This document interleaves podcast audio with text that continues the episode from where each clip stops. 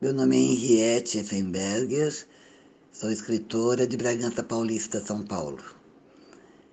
Fui uma das primeiras leitoras, acredito, de Invisíveis Olhos Violetas de Rosângela Vieira Rocha, e foi um livro que me surpreendeu em vários aspectos.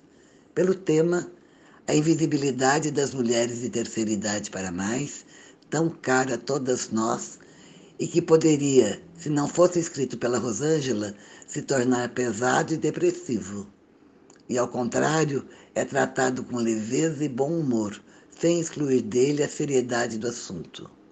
O final também é surpreendente, e o que poderia ser melancólico se transforma num hino de esperança. Só não me surpreendi com a qualidade da literatura da Rosângela. Essa sim é sempre impecável.